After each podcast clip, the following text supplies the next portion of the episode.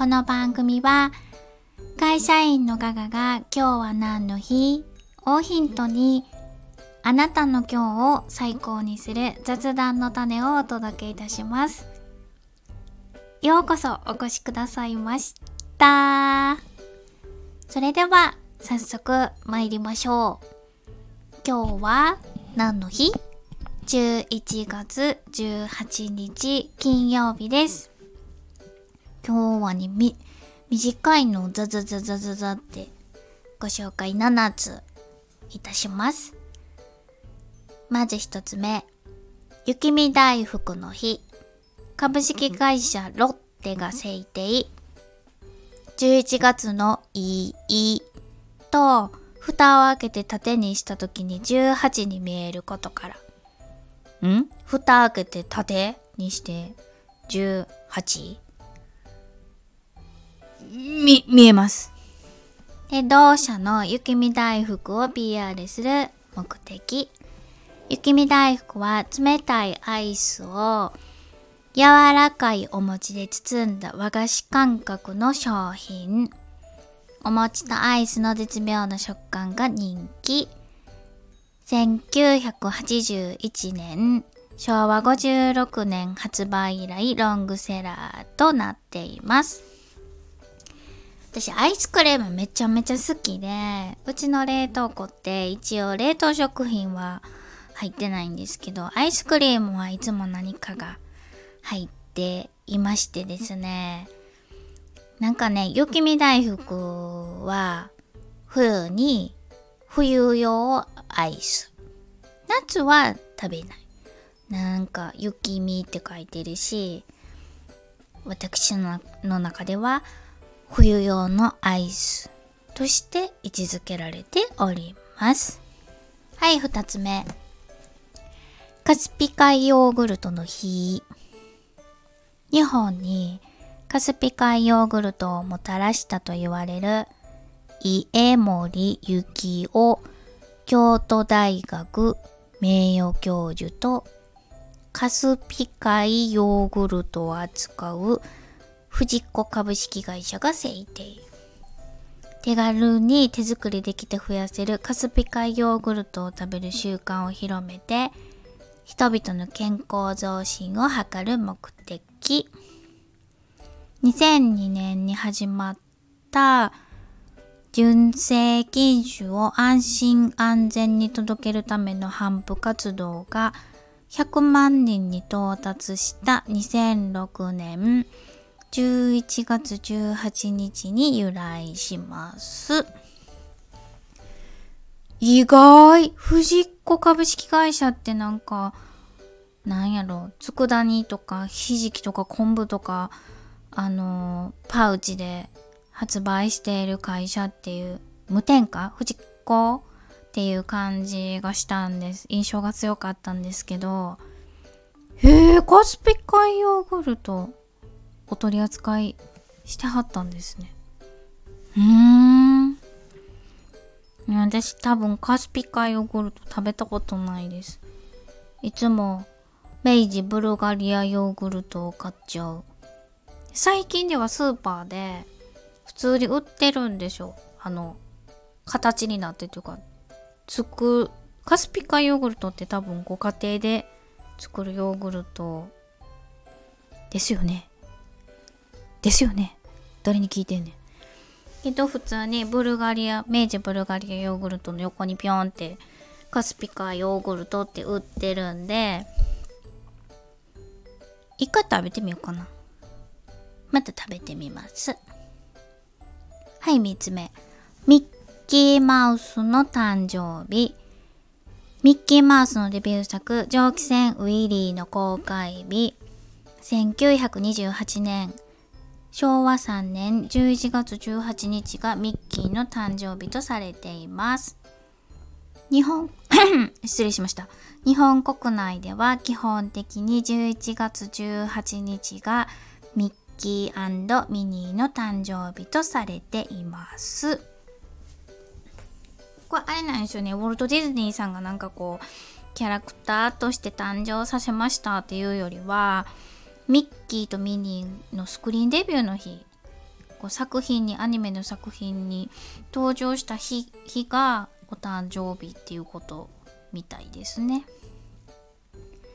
でミッキーマウストリビアとしてあのー、もしかしたらモーティマーマウスっていう名前でデビューしてたかもしれないんですけど今となってはミッキーのライバルがモーティマーマウスっていう名前で出てるんですけどウォルト・ディズニーさんがモーティマーマウスにミッキーマウスのことをモーティマーマウスっていうのでデビューさせようと思うんだって言ったら妻のリリアン・ディズニーさんが反対したんでじゃあミッキーマウスはどうだいって提案してみたら好感触だったことからモーティマーマウスにならずにミッキーマウスになったそうです。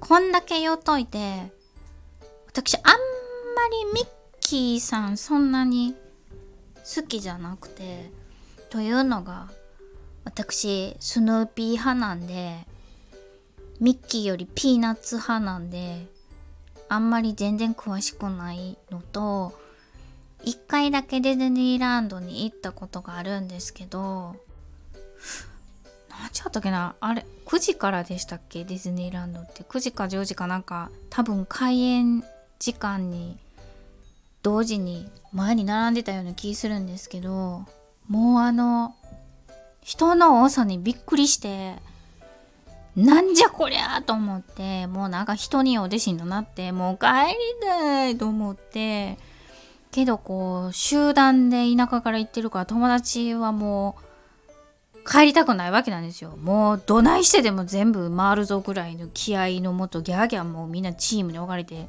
あっちゃこっちゃもう離散してるわけですよ。で私だけグズグズもういいもう帰るとか言ってバキバキに怒られながら何言うてんのとか言って振り回されながらけど2時に一人だけ帰りました。もう無理やと思って。がその短い経験でもよろしければ私もディズニーランドに行ったことがございます。はい次。いいイヤホンヘッドホンの日。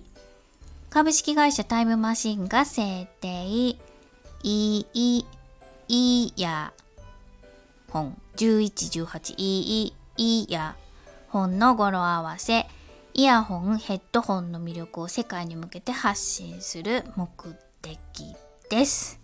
すごいな。タイムマシンっていう株式会社の名前がめっちゃ可愛いですよね。イヤホンヘッドホンの魅力。なんかあのフィギュアスケートの羽生結弦さんがものすごいあのイヤホンマニアなんでしょうね。なんかめちゃめちゃどんだけ持ってるんですかっていうぐらいコレクション。なんかテレビで紹介してはったのを見たことあるような気がするんですけどなんかこの間うちの兄が帰省した時に言ってたんですけどイヤホンっていろいろあるんですね。なんかその外の音が聞こえながらうんと中の音を聞く。聞きたい音を聞きながら外の音も聞こえるのとか外の音が全く聞こえなくて音音楽などに集中するタイプとかいろいろあるそうですねなんかそれ外の音を聞く必要性って何であるんとかその聞いた時は分かんなかったんですけどこないだライブ配信した時にああなるほどと思って外の音聞こえなくてビジビジに耳にイヤホン入れてたら自分の喋ってる声とか分かんなくなりますもんね。いや分かんないんですけど私こないだのライブ配信あのイヤホンしなかったから 今の意見も全然間違ってるかもしれないんですけど そんなわけでイヤホンヘッドホンの魅力を世界に向けて発信する日でございます。えー、と、あと、いい家の日。株式会社アサン 2DK の ADK 不動産プロジェクトが制定。EEEA の語呂合わせで多くの人に自分にとって本当にいい家とは何かを考えてもらうきっかけを作るとともに住宅について関心を持ってもらう目的です。いやもう何？自分にとって本当にいい家って。そんなんもう何ですか？なんぼでも出せるわ。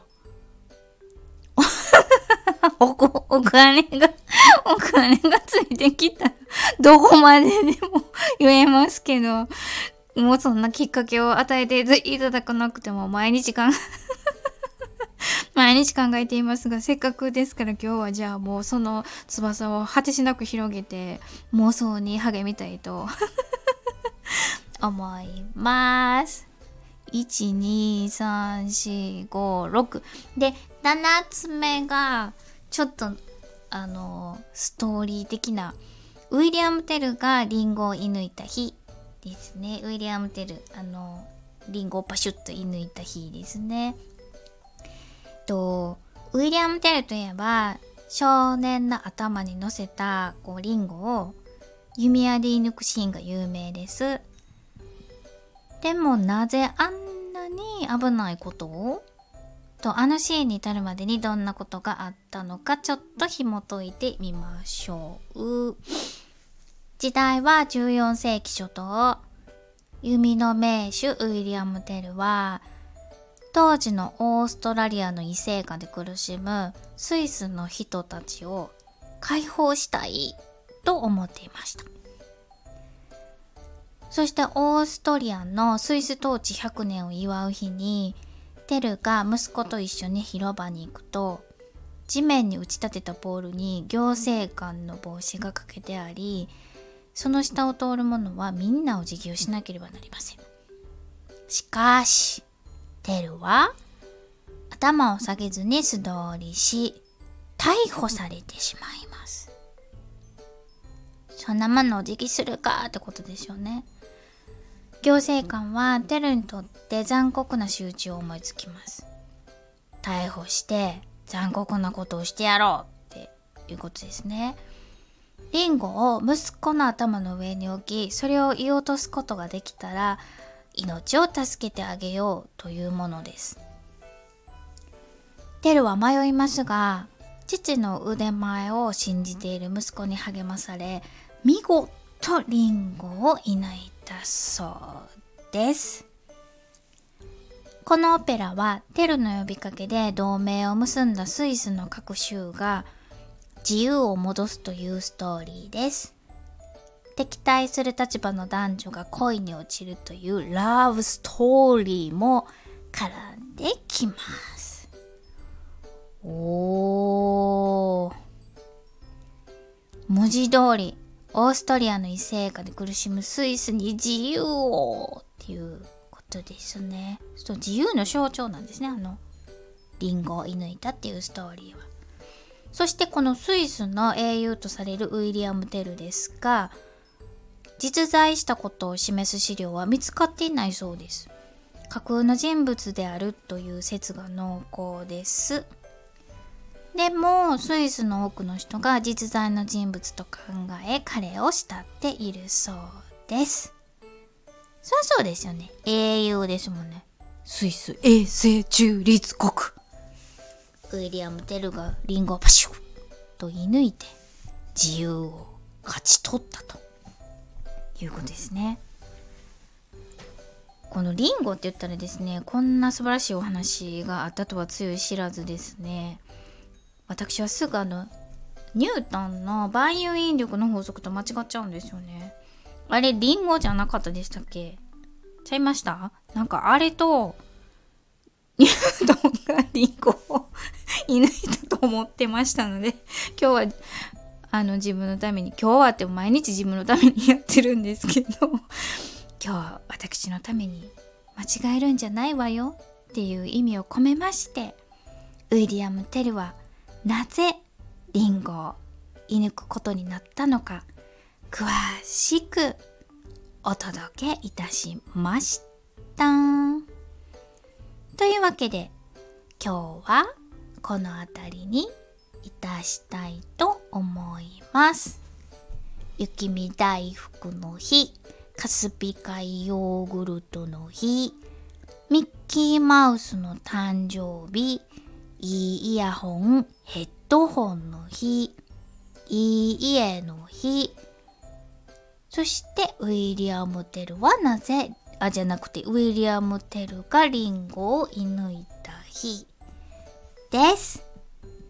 今日も長くなってしまいました。